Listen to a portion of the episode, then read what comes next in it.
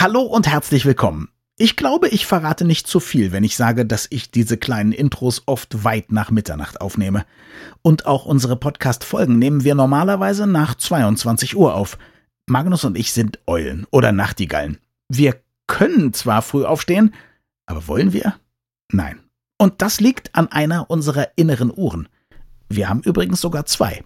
Welche das sind und was sie alles in uns bewirken, darum geht's jetzt gleich. Oh, noch eine Bitte. Falls ihr unseren Podcast noch nicht abonniert habt, uns würde das sehr helfen. Und zwar egal, ob ihr es früh oder spät macht. Aber jetzt erstmal viel Spaß. Das Gehirn und der Finger. Was in unseren Köpfen und Körpern so vor sich geht. Ein Podcast mit Dr. Magnus Heyer und Daniel Finger. Magnus, wir wollen heute über die innere Uhr sprechen und man erzählt sich immer von Lerchen und Nachtigallen. Menschen, die gerne früh aufstehen und Menschen, die gerne das machen, was vernünftig ist, nämlich spät aufstehen und nachtaktiv sein, zu denen wir natürlich gehören. Und wie? Und die Nachtigallen sind, soweit ich weiß, intelligenter, besser aussehend und kreativer. Habe ich das richtig im Kopf? Das könnte dir so passen und mir auch. Aber mhm. es gibt tatsächlich, und das ist jetzt kein Scherz, es gibt tatsächlich die Beobachtung, dass Nachtigallen kreativer sind. Wir sind kreativer. Das Blöde ist die Tatsache, dass unsere ganze Welt eine Lärchenwelt ist. Mhm. Vom Schulbeginn über den Zeitpunkt, wo Handwerker vor der Tür stehen, bis zum Operationsbeginn morgens um 7.15 Uhr. Unsere Welt ist eine Lärchenwelt und das ist ungerecht. Ja, hat schon James Brown gesungen. It's a Lark World oder so ähnlich. Genau, und sie treibt uns in den Alkoholismus, in die Depression, in Angststörungen und das tut sie tatsächlich. Moment, nur uns Nachtigallen oder alle Menschen? Nein, uns Nachtigallen. Ach so. Okay. Kein Scherz. Die Tatsache, dass wir auf einen anderen Lebensrhythmus gezwungen werden, macht uns anfälliger für tatsächlich diese Krankheiten. Kein Scherz. Also ein Appell, ein dringender, ein unmittelbarer, ein zwingender Appell, die Welt toleranter zu gestalten und uns normalen entgegenzukommen. Also lass mich mal so sagen. Erstens, wenn wir jetzt alles auf Nachtigallen ändern würden, nehme ich mal an, dann würden die Lerchen krank werden und depressiv. Ne? Natürlich. Das heißt, Corona und Homeoffice ist doch eigentlich schon eine super Sache, weil jetzt kann man zum Beispiel Leuten immer sagen, wenn die sagen, können wir uns nicht um acht oder um neun zusammentreffen, kann man sagen, oh, da habe ich schon Termine. Ab elf Ach, ist was genau. Und dann wissen die gar nicht, dass man eine Nachtigall ist, ne? Der Moment, das Problem ist einfach der Ruf der Nachtigallen. Das ist ungerecht. Es gibt den schönen Spruch, ich weiß nicht, wo ich den her habe, am Abend wird der Faule fleißig. Das ist doch einfach Quatsch. es ist doch völlig egal. Wenn der am Abend fleißig wird, dann war der ja nicht faul. Am Abend wird ja dann auch der fleißige faul. Da beißt sich die Katze in den Schwanz. Das Ungerechte ist einfach nur, dass unsere Welt wirklich auf die ganzen Frühaufsteher ausgerichtet ist. Alle Arbeitsprozesse, arbeiten so. Es sei denn, du arbeitest im Schichtdienst mhm. oder bist Freischaffender. Aber diejenigen, die morgens erst spät aus dem Bett kommen, sind nicht deswegen faul, weil die möglicherweise abends aufdrehen. Ich habe im Medizinstudium, ich habe nachts um ein, zwei, drei Uhr gelernt, weil das die ruhigste Phase im Wohnheim war. Da schliefen die anderen. Klar. Da hatten die ihre Party nämlich schon hinter sich. Und da habe ich dann in Ruhe gelernt. ich glaube aber nicht, dass das der Grund ist. Ich glaube, das war etwas, was du dann genossen hast. Und das ist natürlich auch eine schöne Rechtfertigung. Aber ich vermute, ich meine, du kannst mich ja belehren, aber so wie ich es weiß, ich war schon immer angeborene Nachtigall. Und ich erlebe das auch bei meinen Kindern zum Beispiel. Das sind auch alles Nachtigallen, wenn Urlaub ist dann sind die einfach besser drauf, wenn die ausschlafen können und ja. dann, dann werden die abends richtig wach und die können abends zum Beispiel auch gut lernen, was natürlich total doof ist, wenn sie am nächsten Morgen dann schon wieder früh aufstehen müssen und in die Schule. Also die haben sich das, glaube ich, nicht ausgesucht. Das ist auch nicht so, dass es dann ruhiger ist, weil wir sind ja alle nachtaktiv sozusagen, sondern es ist einfach so. Es ist tatsächlich so und es ist mhm. tatsächlich vererbt und es ist tatsächlich zu über 50 Prozent vererbt. Okay. Und das ist erstaunlich, weil das ein Grad der Vererbung ist, der ist größer als die aller, aller, allermeisten anderen Eigenschaften. Also Intelligenz wird auch vererbt, aber nachtaktiv oder tagaktiv, frühaktiv oder spätaktiv zu sein, wird in einem größeren Grad vererbt als alles andere. Das ist schon erstaunlich und das habe ich auch von meinen Eltern ausdrücklich mitbekommen. Was wäre jetzt der Sinn unserer Rede und deiner etwas lustigen Forderung, das alles umzudrehen? Also gibt es was, was man pragmatisch machen könnte? Mehr Gleitzeit oder sollten wir in zwei verschiedenen Menschheitsgesellschaften leben? Die einen früh, die anderen spät und wir wissen, wir haben nur vier Stunden, wo wir dann gemeinsam aktiv sind, ja, die Kreativen und die vielleicht eher weniger Kreativen, wobei sich sicherlich gibt es da auch Ausnahmen. Es gibt bestimmt Leute, die um 6 Uhr anfangen zu malen und Musik zu machen. Ne? Aber gibt es eine Lösung deiner Meinung, die das Problem irgendwie mildern würde? Naja, es wird natürlich problematisch. Ich habe mich mal mit einem Moderator von Radio Bremen, Tom Grote, gestritten, weil der ist ein fürchterlicher Frühaufsteher und seine Frau ist eine Langschläferin. Und ich bin Langschläfer, meine Frau ist eine Frühaufsteherin. Ihr hättet doch einfach tauschen können. War auch meine Idee. Wir werden unsere Frauen fragen müssen. Aber mhm. das Problem ist einfach, man muss einfach zur Kenntnis nehmen, dass es diese Schlafwachformen gibt. Und man muss sich darauf irgendwie einstellen. Und es ist einfach auch nicht zielführend, dass Schulen so wahnsinnig früh beginnen. Also die Lernleistung wäre deutlich besser, wenn sie später beginnen würden. Für Nachtigallen, also im Durchschnitt dann, weil die Nachtigallen dann auch besser wären oder selbst für Lerchen? Unter Kindern gibt es, glaube ich, fast keine, die so früh aktiv sind, wie die Schule beginnt. Okay. Mhm. Ich verstehe auch die Regeln nicht. Ich erinnere mich, wie wir im Krankenhaus in der Nacht versucht haben, die Leute irgendwie zum Schlafen zu bringen, die nicht einschlafen konnten. Und dann schliefen die gerade ein. Zwei Stunden später werden sie um 5.30 Uhr von der Frühschicht zum Fiebermessen geweckt. Das ist natürlich schon irgendwie ziemlich blöd. Mir hat mal ein Vater einer wirklich äußerst hochbegabten Tochter, die also Klassen übersprang, also mit Leichtigkeit, ähm, selbst bei einer übersprungenen Klasse, komplett in jedem Fach eins stand und so. Er selber wusste nicht, wo es herkommt. Er hat sich distanziert von seiner intelligenten Tochter. Ich fand, er war angenehm bescheiden. Und der hat aber zum Beispiel ja. erzählt, dass als sie ganz klein war schon, mit zwei, drei, vier und so, schlief die so gut wie gar nicht. Die schlief nur zwei bis vier Stunden und war sonst immer wach und immer gut drauf und wollte beschäftigt werden, wollte was vorgelesen bekommen, spielen und so weiter. Und als es dann eben entdeckt wurde, wie super intelligent sie sozusagen ist, wurde ihm gesagt, das ist ganz typisch für Kinder, die so intelligent sind, dass die ganz, ganz wenig schlafen in jungen Jahren. Hast du davon schon mal was gehört? Nein, überhaupt nicht. Ich nehme es zur Kenntnis, aber mhm. ich nehme es mit Erstaunen zur Kenntnis. Mhm. Es erscheint mir extrem wenig plausibel, weil wir zum Lernen, zum effektiven Lernen einfach Schlaf brauchen. Im Schlaf wird das Hirn neu verkabelt, werden neue Erinnerungen überarbeitet, immer wieder überarbeitet. Wir brauchen Schlaf definitiv zum Lernen, um uns etwas einzuprägen. Vielleicht schlieft die auch etwas anders. Vielleicht schläft die nicht am Stück, sondern in Scheiben. Also es ist ja denkbar, darüber diskutiert man freilich sehr kontrovers, aber es ist ja denkbar, dass es klüger wäre, eben nicht acht Stunden am Stück zu schlafen, sondern möglicherweise in kleinen Etappen, sodass man auch schneller in die entsprechenden Schlafphasen fällt, die man braucht. Dieses in Etappen schlafen. Also ich habe einen Artikel gelesen vor längerer Zeit, wo es hieß, die Urmenschen hätten eh nicht einen langen Schlaf gehabt. Also es hätte zwangsläufig mehrere, wahrscheinlich zwei größere Schlafphasen geben müssen. Erstmal vielleicht drei, vier Stunden, dann steht man auf, weil dann muss man zum Beispiel Feuerholz nachschichten, damit das Feuer in der Höhle weiter brennt mhm. und so. Und dann hat man sich in den frühen Morgenstunden noch mal ein paar Stunden hingelegt.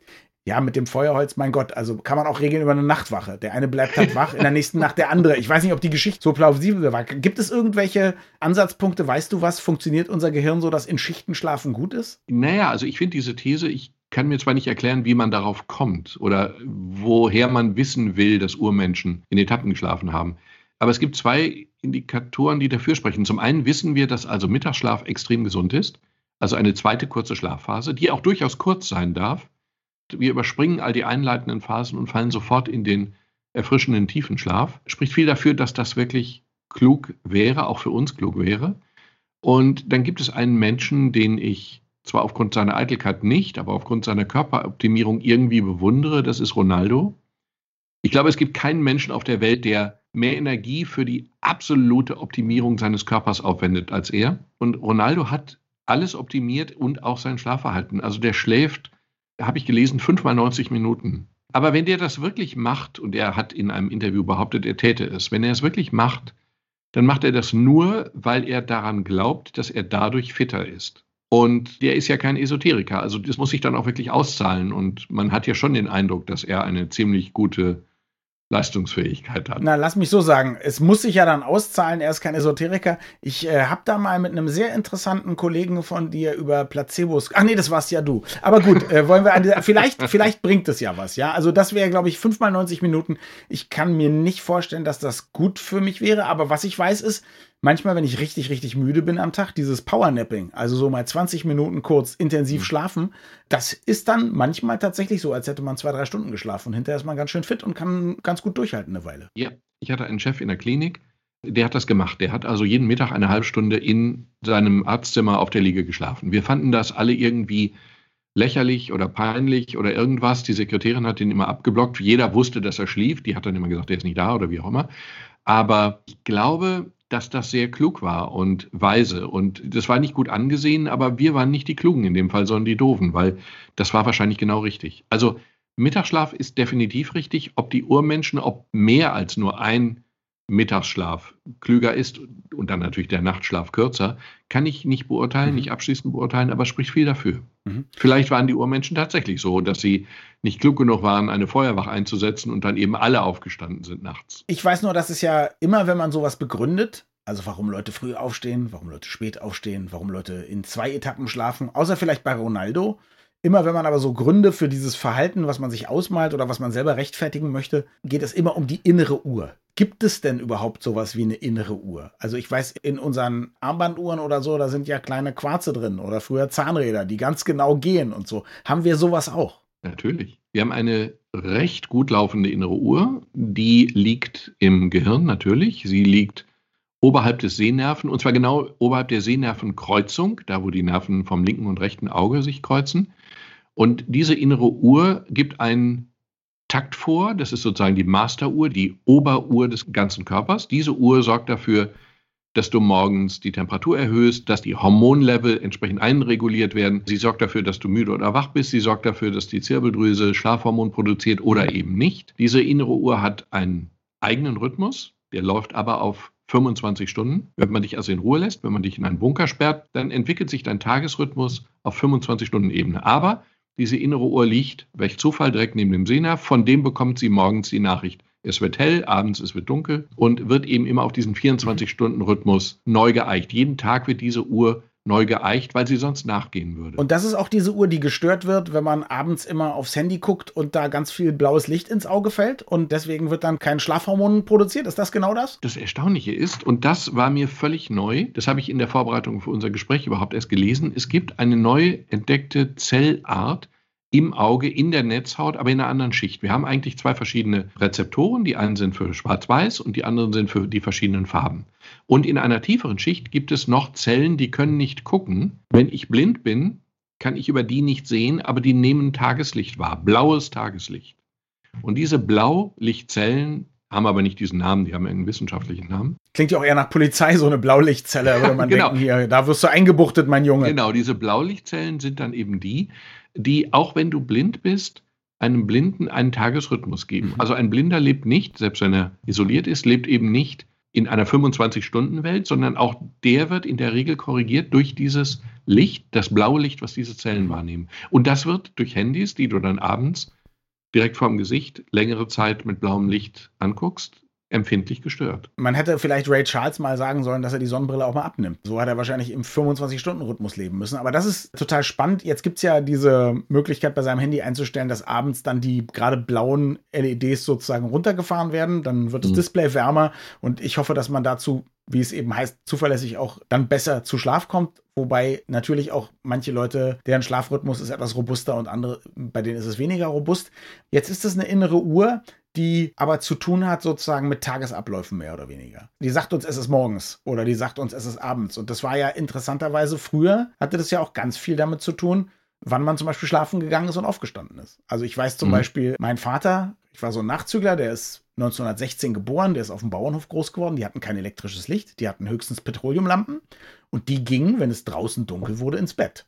Und das heißt, die gingen mhm. auch im Sommer später ins Bett als im Winter logischerweise. Ja, im Sommer gab es ja auch viel mehr zu tun auf so einem Bauernhof und Pferde mhm. haben die auch noch gezüchtet. Und dann ist er manchmal aufgestanden. Ich vermute mit innerer Uhr. Ich weiß nicht, ob, ob, es sowas wie einen Wecker gab. Wahrscheinlich nicht. Allerdings, um die jungen Pferde zuzureiten. Da musste er dann schon um zwei Uhr aufstehen, weil ab drei war er dann auf der Koppel und hat die Pferde zugeritten. Ja, aber schlafen mhm. ging man, wenn es dunkel wurde. Und der hat mir auch was erzählt. Das hat dann wiederum, ich weiß nicht, ob das auch mit dieser inneren Uhr zu tun hat, aber der hat mir zum Beispiel erzählt, dass früher, als der Klimawandel noch nicht so zugeschlagen hatte, dass zum Beispiel auch die Natur mehr oder weniger so feste Zeiten hat. Also der hat gesagt, an ein und demselben Tag, wirklich an, an einem bestimmten Datum, ich habe vergessen welches, kamen die Zugvögel im Jahr wieder, wenn es wärmer wurde. Und auch mhm. an einem ganz festen Datum im Herbst zum Beispiel zogen die auch wieder da fort, weil es dann kalt wurde sozusagen. Es wurde zuverlässig dann so kalt, dass an diesem Tag an und abgereist wurde. Das mhm. kann man sich ja heute gar nicht mehr vorstellen. Gibt es da auch was? Gibt es auch was im Körper, was irgendwie einen Bezug hat zu dem, was in unserer Umwelt passiert? Nee, wir haben uns von der Umwelt ja total abgekoppelt. Inzwischen? Ja, ja. Ich kann dir dieses Phänomen, was du beschreibst bei deinem Vater, insofern nicht erklären, als dass die können ja nicht doppelt so viel geschlafen haben im Winter wie im Sommer. Mir ist nicht ganz klar, wie die vorgegangen sind. Aber ich denke, die haben schon im Sommer weniger geschlafen. Das glaube ich tatsächlich, weil da ja, muss ja, man auch auf schon. den Feldern mehr machen, klar. Genau, aber mir ist klar, Licht war teuer und ohne Licht kannst du nicht viel machen. Also, naja, ein paar Sachen schon, aber nicht wahnsinnig viel. Mhm. Aber es gibt eine ganz interessante Zäsur, die mir in der Form gar nicht klar war.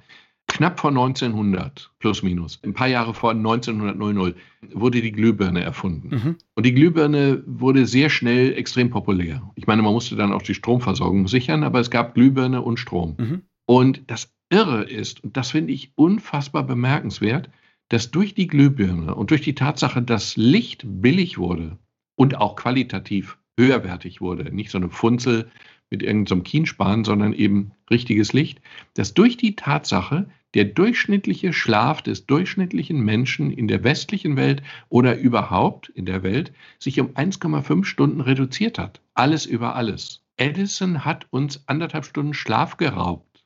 Und das ist doch unglaublich bemerkenswert, dass wir das überstehen. Und es ist bemerkenswert, dass wir es mit uns machen lassen. Hören nicht mehr auf die innere Uhr, die da oberhalb des, der Sehnervenkreuzung ist. Wir legen uns schlafen, wenn die Gesellschaft uns, uns vorgibt, wenn das Spätprogramm im Fernsehen zu Ende ist. Und wir hören nicht mehr auf die Uhr, die wir eigentlich dafür haben. Also Magnus, Edison hat uns natürlich befreit. Wir sind jetzt nicht mehr Sklave von Tag-Nacht-Rhythmus. Wir können endlich unseren wirklichen Interessen nachgehen. Ich würde sagen, er hat uns anderthalb Stunden Leben geschenkt. Schlafen kann ich doch auch noch, wenn ich tot bin. Was sagst du denn dazu? Leute wie du, die glauben, dass das Bewusstsein alleinig Herrschende im Kopf sein sollte. Na Moment, wir reden über anderthalb Stunden mehr. Wir reden nicht über irgendwie, wir schlafen nur noch zehn Minuten am Tag, ja? Ja, Moment, das ist schon klar. Ich möchte betonen, dass die verschlafene Zeit ja mitnichten eine verschwendete Zeit ist. In der verschlafenen Zeit sortierst du dein Leben neu, damit du am nächsten Morgen schlicht und einfach mit deiner Umgebung viel klüger umgehen kannst. Müde sein ist ja so ein bisschen so ein Stilelement von Managern, die dadurch ihre Leistungsfähigkeit zu beweisen scheinen. Ne? Also wenn ich müde bin, zeige ich, ich bin ein ganz harter Arbeiter. Ich habe mal für die Zeitschrift Kapital einen Artikel geschrieben mit der schönen Überschrift Müde sein heißt Geld verschwenden. Und das ist natürlich genau die Sprache der Manager. Müde sein heißt Geld verschwenden. Mhm. Wenn du müde bist, wenn du zu wenig schläfst, wenn du dich der Glühbirne von Edison unterwirfst, dann arbeitest du total uneffektiv in deinen wachen Momenten. Das ist nicht klug. Also insofern, Edison hat uns die Schlafzeit geraubt und wir leiden darunter und die Wirtschaft leidet darunter. Ich möchte an der Stelle nur anmerken, dass Nachtigallen wie du ohne Edisons Glühbirne die ganze Nacht im Dunkeln rumsitzen würden. Also denk mal noch mal nach, ob du da nicht doch etwas dankbarer sein solltest. Entschuldigung, das ist jetzt ein Argument, das, du bist mir jetzt unangenehm dazwischen gegrätscht und ich muss das in diesem Fall einfach zugeben. Mein Leben wäre ohne Edison nicht führbar. Es sei denn, ich könnte mir wahnsinnig viele Kerzen leisten. Das wäre nicht schön, aber es wäre machbar. Aber ehrlich gesagt, puh, ich müsste schon viel Geld haben für sehr viele Kerzen. Also gut, ich finde Edison Wie gut. viele Bienenstiche du auch hättest beim Ausrauben von Wildbienenstöcken, äh, das wäre gar nicht auszudenken. Aber jetzt lass uns noch über was anderes sprechen. Wir haben jetzt über quasi so Tag-Nacht-Rhythmen und so gesprochen. Wie sieht's aus mit der Uhr, die einerseits mich dazu befähigt, wenn einer sagt, sag mal, ich muss einen Text sprechen fürs Radio oder Fernsehen und einer sagt, du, das waren jetzt 45 Sekunden, wir brauchen es in 30.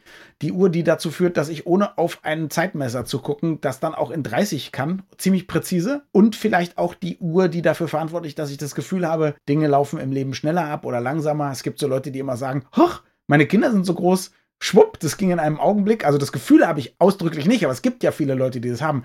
Hat das auch mit der Uhr zu tun, die wir eben besprochen haben? Nee, das ist schwierig zu sagen. Es ist entweder eine andere Uhr oder es ist eine Uhr, die es gar nicht gibt. Also wir haben sozusagen eine innere Uhr oder eine Stoppuhr, eine innere Stoppuhr, um es mal gegen diese Tageszeitenuhr hinzudrehen. Die sitzt an einem anderen Teil des Gehirns, sitzt auch im Gehirn natürlich. Und diese Uhr, die ist gar nicht dazu da, um sozusagen Sekunden oder Minuten zu messen, weil das für uns ganz unwichtig ist. Das ist sozusagen ein Organ, was permanent die unbewussten Vorgänge analysiert und zuordnet und damit auch speichert. Ein eigenes Organ. Ja, im Gehirn, ein eigener Teil Okay. im Gehirn. Wir nennen es Inselrinde. Und dort laufen Informationen zusammen, die für dein Bewusstsein völlig irrelevant sind. Also da wird permanent gesagt, was der Darm gerade macht, da wird permanent gesagt, ob der kalt ist oder nicht, da wird permanent gesagt, in welchem Zustand, in welchem Spannungszustand deine 200 so und so viele Muskeln sind oder deine Gelenke, in welchem Winkelzustand gerade. Also da laufen Informationen zusammen, die nicht ins Bewusstsein müssen, solange alles rund läuft. Und das ist sozusagen unser Gefühl für Zeit, unser Selbstgefühl, das Gefühl fürs Ich, das Gefühl fürs wie auch immer.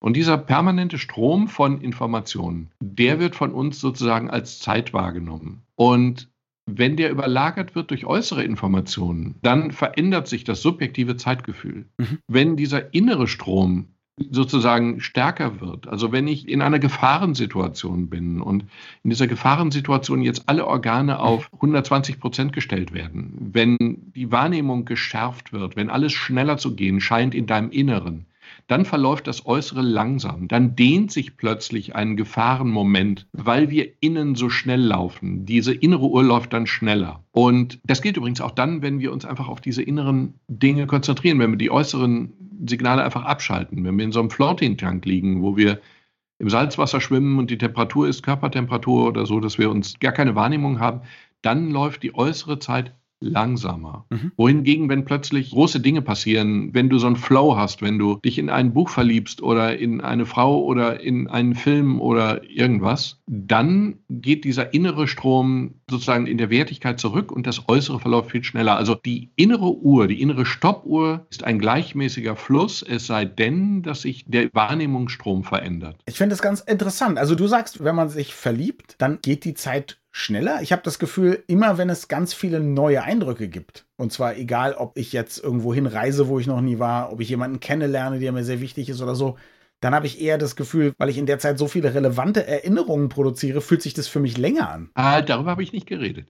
In der Erinnerung, in der Erinnerung ist dieser Urlaub, in dem du warst, damals in Südkorea, wo du die Philosophengruppe kennengelernt hast. Toll, da erinnere ich mich ja gar nicht, aber sehr spannend, ja. Erzähl. Ist das eine lange, fantastische mhm. Zeit voller verschiedenster Eindrücke, ganz viel. Mhm. In der Erinnerung ist deine Kindheit oder dein Studium ein Strom, ein wunderbares, großes, dick geschnürtes Paket, mhm. viel Erinnerung und ganz viel. Aber im Ablauf, in dem Moment, das Abendessen mit dieser Frau, mhm. dieser Film, wo du gedacht hast, das ist der tollste Film, den ich je gesehen habe, Mhm. In diesem Moment läuft es ab wie in einem Zeitsprung. Okay. Mhm. Also der Moment ist im Zeitraffer und die Erinnerung ist dann dafür eher eine richtig dicke Dia-Show oder ein richtig dickes Bilderbuch, wo ich eben lange drin blättern kann. Genau. Mhm. Deswegen kommt uns auch irgendwie so die Gegenwart oder das Alter. Viele Leute sagen ja, das fliegt so dahin. Das hängt einfach damit zusammen, dass viele Routinen nicht mehr erinnerungswürdig scheinen, dass das alles, das Neuartige nimmt ab und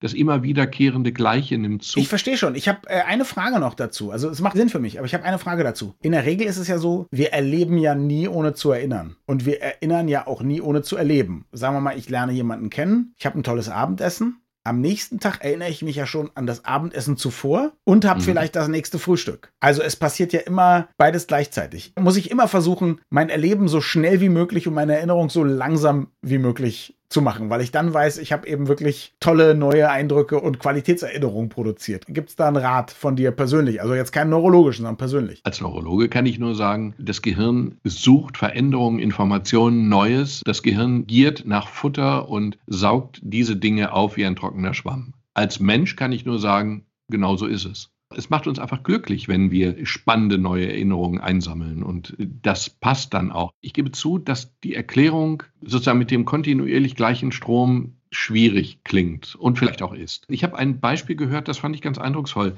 Wenn wir Fieber haben, dann funken natürlich alle möglichen Körperorgane Notfallinformationen an dieses integrierende Inselorgan. Wenn wir Fieber haben, würde dann ja in der logischen Konsequenz die Außenwelt einfach irgendwie in Zeitlupe ablaufen. Ein Physiologe hat mal berichtet, dass seine Frau hatte Fieber und dann hat sie ihm vorgeworfen, dass er den ganzen Tag über so lange weg war. Immer wieder und dann eben immer sehr lange. Und dann hat er angefangen, das zu quantifizieren und hat sie angefangen zu fragen, wie lange glaubst du denn war ich weg? Und sie hat die Zeit immer völlig überschätzt. Das heißt also, die Empfindung, er ist jetzt kurz irgendwie in der Apotheke, um was zu holen und war nur 20 Minuten weg. Nein, sie hatte den Eindruck, es waren 40. Mhm. Weil die innere Uhr viel schneller lief und dadurch die äußere in Relation viel langsamer. Mhm. Also das, was sich als Zeit in unserem Kopf abbildet, als Zeitstrom, ist in keinster Form eine objektive Messung von Minuten und Sekunden, sondern ist immer nur ein Abbild des inneren Erlebens in Relation zum äußeren Erleben. Ich hoffe, dass morgen, wenn du dann um 12.20 Uhr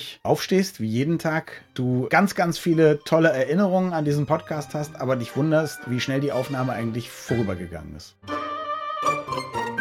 Danke fürs Zuhören und bis zum nächsten Mal. Wir freuen uns immer über Feedback an mail.gehirnfinger.de.